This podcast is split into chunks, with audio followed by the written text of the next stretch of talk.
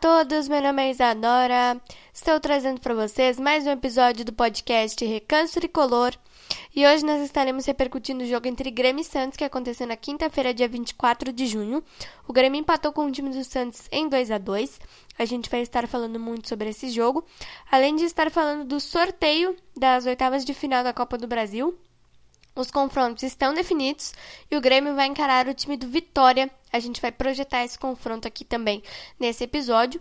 E a gente vai estar projetando o próximo jogo do Grêmio no Brasileirão, que será contra o time do Fortaleza amanhã às 8 horas da noite na Arena.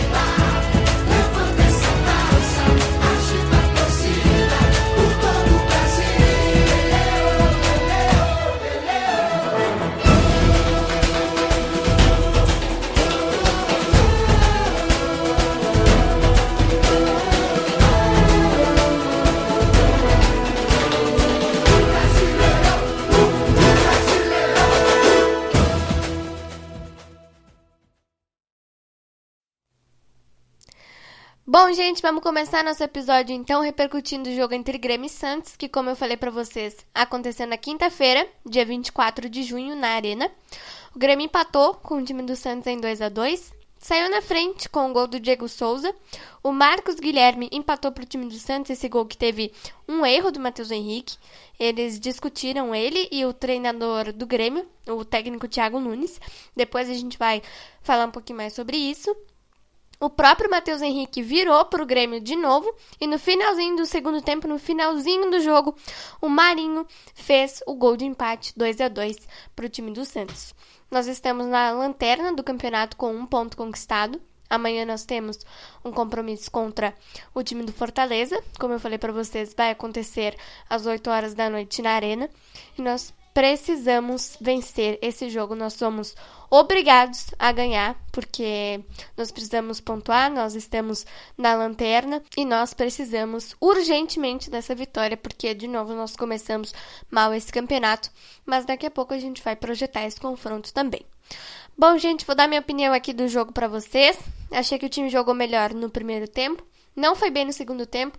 O Santos teve mais espaço para jogar, o Santos teve mais espaço para criar oportunidades para fazer o gol. Conseguiu um gol no finalzinho do jogo, empatou a partida e o time do Grêmio não jogou bem. O que está me incomodando bastante, gente, é uh, o aspecto do Thiago Nunes está demorando muito para mexer no time. Ele colocou o Douglas Costa aos 25 minutos do segundo tempo. E só aos 45 do segundo tempo, é, ele colocou o Ricardinho e o Jean-Pierre no lugar do próprio Matheus Henrique, que discutiu com ele.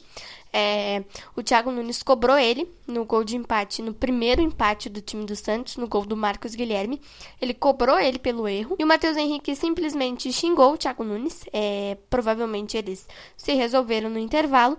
Mas é, na minha opinião, o Thiago Nunes poderia ter tirado o Matheus Henrique no, no intervalo do jogo e ter posto o Darlan para dar um pouquinho mais de velocidade naquele meio-campo e ter posto o Douglas Costa mais cedo no jogo. Não precisava ter posto aos 25 minutos do segundo tempo. Na sua, na sua reestreia, perdão, na sua reestreia contra o time do esporte, ele entrou aos 17. Desta vez ele entrou aos 25. Uh, a gente tá querendo ver demais, né, gente? Eu e todos os, os gremistas estamos querendo ver muito Douglas Costa começando uma partida e eu acho que seria muito melhor é, ele começar um jogo e sair no segundo tempo do que ele entrar no segundo tempo. É, se ele cansar, é melhor do que ele entrar no segundo tempo, jogar, sei lá, 20, 25 minutos, 30 minutos, por aí. E aí não, não vai adiantar nada, né? Tudo bem que ele não está nas melhores condições físicas. Mas o Thiago Nunes demorou muito para mexer. Ele tirou o Matheus Henrique, colocou o Jean-Pierre aos 45 do segundo tempo e tirou o Diego Souza para a entrada do, do Ricardinho.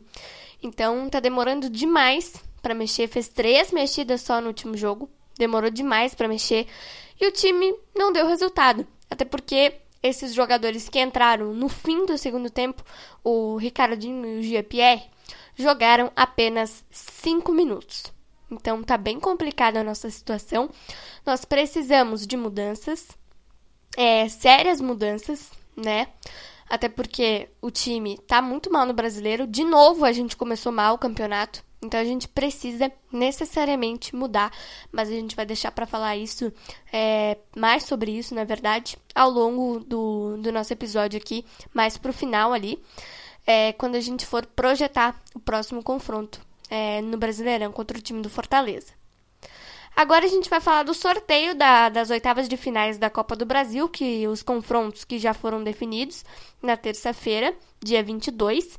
O Grêmio vai encarar o time do Vitória, que não é um adversário muito complicado, né, gente? O Vitória que está na segunda divisão do Campeonato Brasileiro, mas eu acho que a gente poderia ter pego times mais fáceis, como o ABC, como o CRB, por exemplo, Criciúma também, que não é um time muito difícil. O Atlético Mineiro vai encarar o time do CRB. O Atlético, na minha opinião, é super favorito nesse confronto. O Atlético tem um elenco poderoso, né? É, se eu não me engano, é o elenco mais caro no momento no, no, Brasil. E o Flamengo vai encarar o ABC, o ABC que é lá de Natal, no Rio Grande do Norte. Então nós poderemos ter pego times mais fáceis, é, porque nós tínhamos opções, né? Mas pelo menos nós não pegamos Flamengo, Atlético Mineiro esses times aí que são super complicados, os melhores no Brasil na, na atualidade, né? Nós pegamos o Vitória, vamos encarar o time do Vitória. A primeira partida será na Arena, hum, lá em Salvador, no, no estádio Barradão, perdão, lá em Salvador. E a segunda partida será na Arena em Porto Alegre.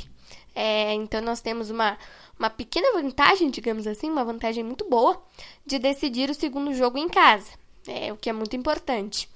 E o Vitória eliminou o Internacional na terceira fase. Não é um time muito difícil, mas também não é um time muito fácil, porque o Vitória é, teve muita superioridade, jogou com bastante qualidade. É, o jogo contra o Internacional no estádio Beira Rio. Então, nós podemos ver que o Vitória quer sim se classificar. É, eu não sei como é que o Vitória está na, nas últimas Copas do Brasil, não me lembro bem, mas o Vitória com certeza quer passar o Grêmio também, é, até porque nós precisamos, né?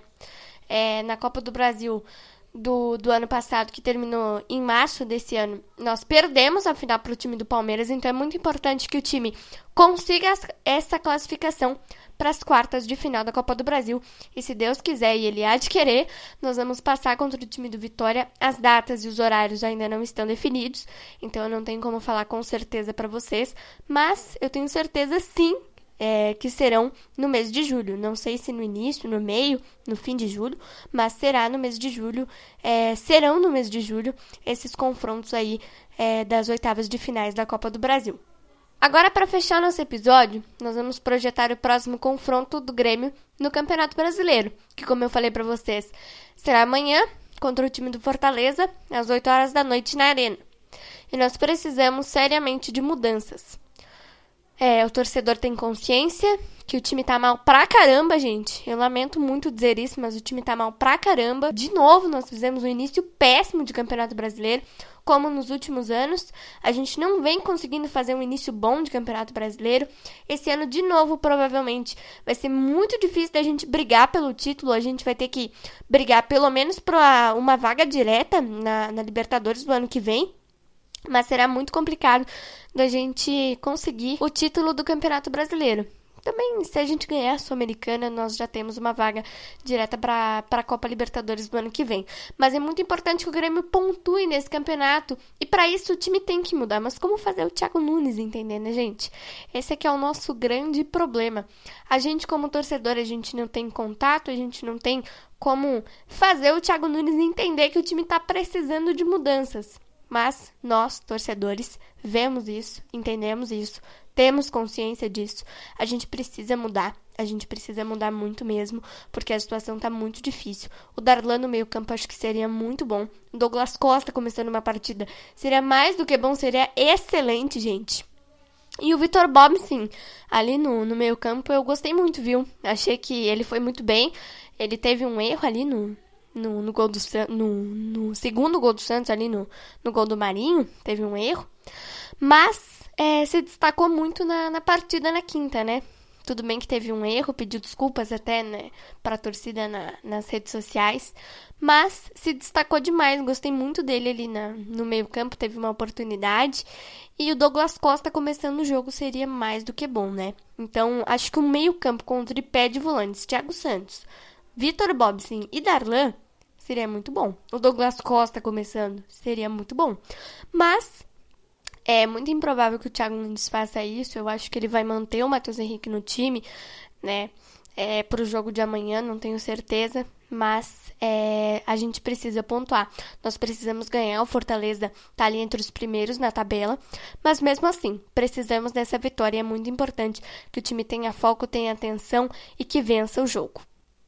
Então foi isso, gente. Espero muito que vocês tenham gostado. Agora nós temos uma sequência de quatro jogos contra Fortaleza amanhã, Juventude na quarta, Atlético Goianiense no domingo, dia 4 e Palmeiras, dia 7 de julho, antes das disputas das oitavas de finais da Sul-Americana contra o time da LDU. A Sul-Americana é outra coisa, né? Tem gol qualificado, o time vai ter que é, estar muito atento, porque a LDU não é um adversário muito complicado, mas também não é, não é um adversário facílimo, né, gente? Então a gente vai precisar ter muita atenção, ser muito atento, até porque nós temos um gol qualificado nessa competição. Então, um gol muda tudo, né? Então a gente precisa estar muito atento para é, não sofrer nas mãos da LDU nessa Sul-Americana.